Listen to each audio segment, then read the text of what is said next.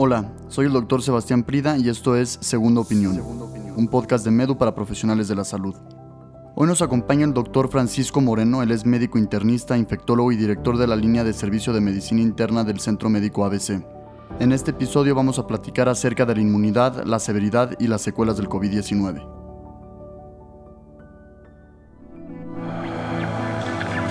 Segunda Opinión es un podcast de Medu con las últimas actualizaciones médicas. Actualizaciones médicas. Nuestro paciente es un paciente joven de 40 años. Tres hernias de disco. Acompáñame con las mejores entrevistas clínicas para tomar mejores decisiones con tus pacientes. Medicina, innovación, tendencias. Esto es Segunda Opinión. Hola, soy el doctor Francisco Moreno Sánchez, soy médico internista e infectólogo, soy el director de la línea de servicio de medicina interna del Centro Médico ABC y he estado encargado en parte de la planeación y el manejo de pacientes con eh, la COVID-19 en este centro médico.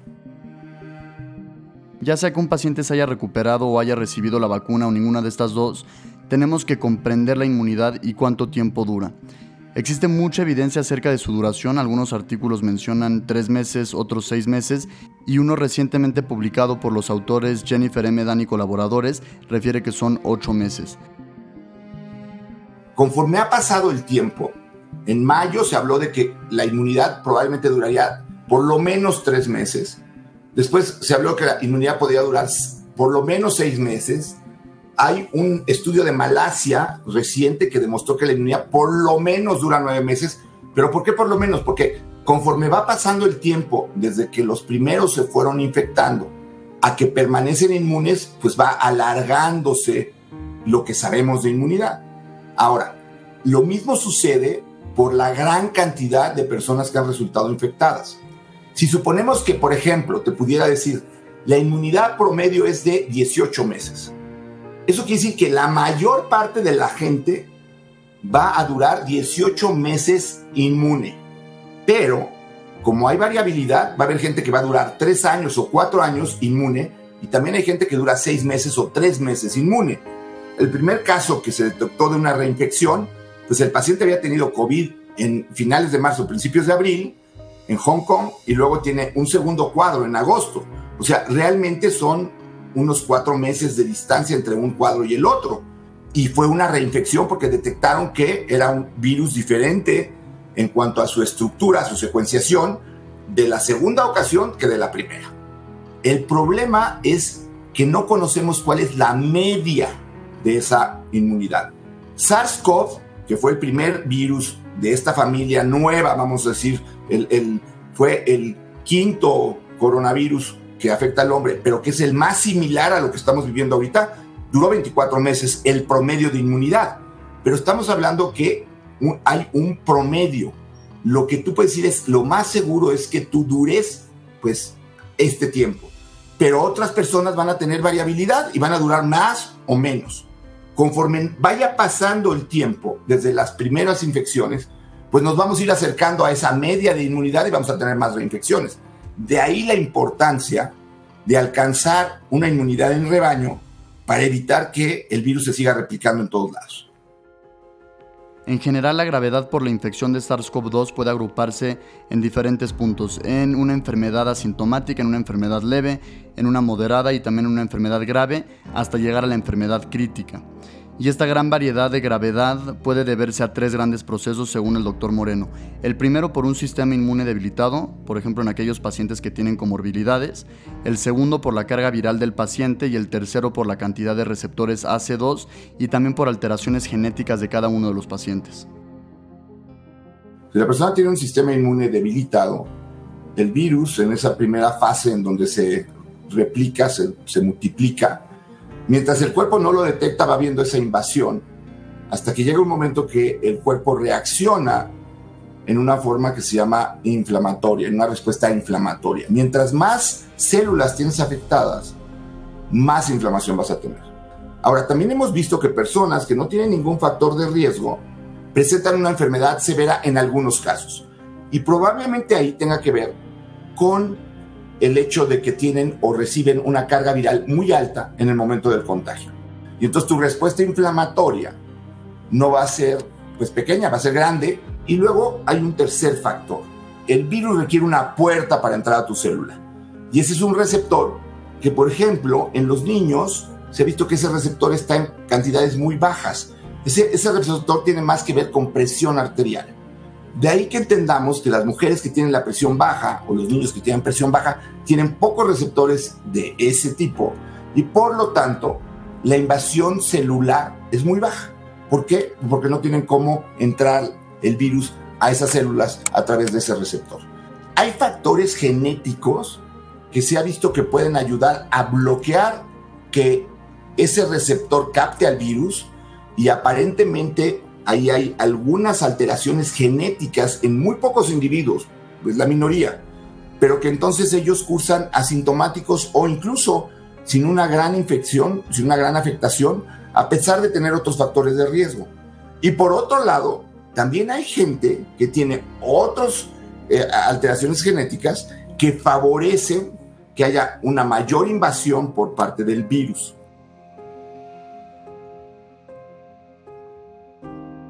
La evidencia indica que algunos pacientes pueden desarrollar un síndrome que se conoce como síndrome post-COVID-19, en el que experimentan síntomas persistentes después de la recuperación inicial de su enfermedad. Habitualmente, en la historia natural de la enfermedad es que tú te contagias. En un periodo de 2 a 5 días de, es tu periodo de incubación, en donde el virus está replicando, tú puedes estar asintomático, y en ese periodo de tiempo no tienes síntomas. Puedes tener una cantidad de virus muy pequeña, por lo cual si te haces una prueba te sale negativa. Y, esta, y en la mayor parte de la gente, después de que empiezas con síntomas o que te sale la prueba positiva, a los 10 días estás dado de alta.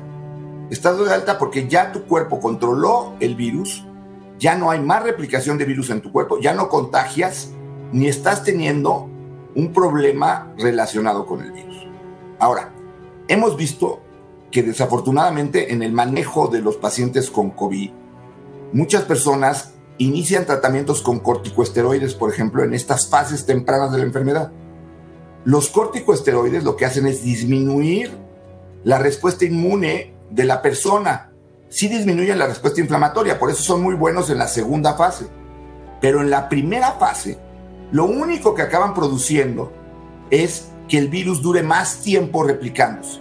Entonces se hacen personas que en lugar de tener una replicación viral en los primeros 7, 8 días, lo tienen 10, 12 días. Y entonces lo que haces es retrasar la fase viral y por lo tanto la inflamatoria. Y cuando tú esperas que el paciente después del día 14 ya no tenga complicaciones, puede tener complicaciones. ¿Por qué? Porque está retrasando las fases de la enfermedad. Ese es un COVID que tú no esperas ver al día 14 o 15. Ahora, mucha gente lo confunde esto con el estado o el síndrome post-COVID, que tú tienes COVID y tienes alguna secuela que te dura más tiempo.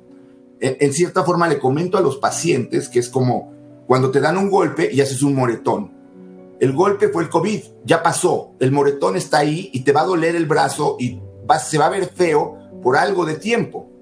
Ahora, eso es una secuela. El COVID prolongado es que sigue replicándose el virus y en muchas ocasiones es porque iniciaron un tratamiento en una forma inadecuada, en un tiempo inadecuado. Hemos tratado de hacer conciencia de que no se debe de utilizar cortisona en las fases tempranas de la enfermedad. No solamente no ayuda, es perjudicial para el paciente.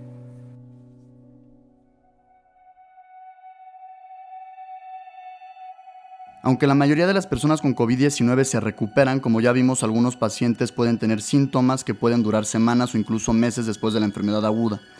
Estas secuelas pueden ser inmediatas y pasajeras como la neuropatía periférica y la anosmia, pero también pueden ser crónicas, como en el caso de la fibrosis pulmonar secundaria a la gravedad de la enfermedad.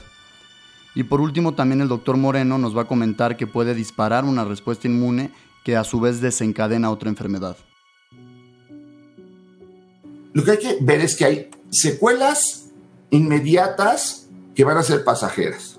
Un 58% de los pacientes que se recuperan de COVID tienen fatiga. Van a haber, por ejemplo, alteraciones del olfato, alteraciones en cuanto a la capacidad de concentración, dolores de cabeza, que son una gama variable de pacientes que no necesariamente tienen que ser pacientes que tuvieron una enfermedad más severa o menos severa, pero que habitualmente con el tiempo se van mejorando. Algo muy común es neuropatía. Neuropatía es que los nervios periféricos se inflaman y la gente se queja luego de una sensación de hormigueo en las manos o en los pies. Incluso le hablamos de una neuropatía en guante y calcetín porque es como lo que te abarca un guante o un calcetín.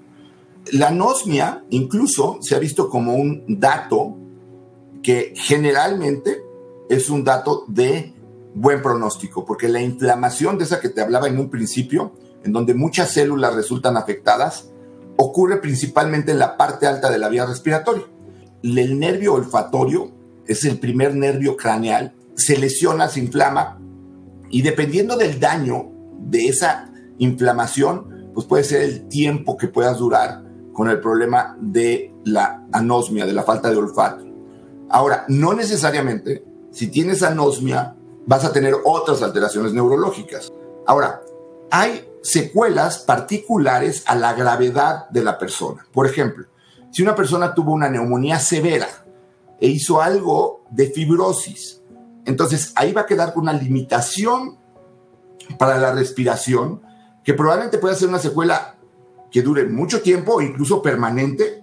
Ahora, hay una tercera variante, que es personas en las que el virus dispara una respuesta inmune. ¿Qué quiere decir esto? Que tú tienes una predisposición para tener una enfermedad, por ejemplo, reumatológica. Y el virus aparentemente es el disparador de que tú acabes desarrollando esto. Lo que es real es que no es una enfermedad que en todos los casos se termina y se acabó. En muchos casos puede dejar secuelas pasajeras, pero en algunos casos secuelas son más complejas. La OMS actualmente está recomendando proporcionar seguimiento si los pacientes tienen síntomas persistentes. Y también el doctor Moreno nos comenta a continuación que no todos los pacientes se tienen que realizar estudios posterior a una infección por SARS-CoV-2. Esto realmente debe de individualizarse de acuerdo a la evolución de cada uno de los pacientes. Lo que tienen que entender es que no todo mundo tiene que hacerse estudios posteriores al COVID, porque los síntomas te van a avisar qué paciente necesita seguir siendo evaluado y de ahí hacer los estudios pertinentes. Si tienes una persona que se está quejando de que tiene disnea, falta de aire, entonces ya lleva más tiempo del que debería haber tenido después de haber pasado por un COVID, pues a lo mejor vale la pena que se le hagan estudios de imagen, a lo mejor pruebas de función respiratoria, una valoración integral, porque puede acabar siendo pura ansiedad, pero puede ser que sí tenga alguna secuela que necesite algún tipo de tratamiento para acortar la duración de la enfermedad, del, del síntoma, o para corregir algo si existe, ¿no? Para finalizar, el doctor Moreno nos va a platicar su punto de vista sobre cuál debería de ser el primer paso que tomemos como comunidad global para poder estar mejor preparados para pandemias futuras. ¿Qué te debe de dejar esta pandemia? Lo primero es, eres vulnerable, tienes que cuidar tu salud, y creo que el otro mensaje, pues es más para la, política y, y la gente en general.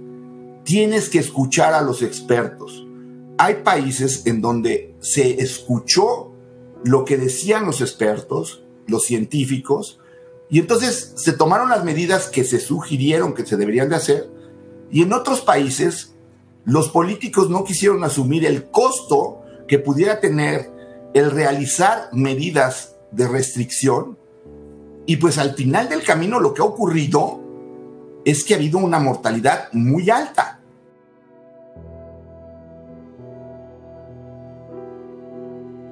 Muchas gracias por acompañarnos en este episodio de Segunda Opinión. Yo soy Sebastián Prida y te invito a suscribirte en medu.mx para tener acceso gratuito al curso de COVID-19 Enfrentando la Tormenta.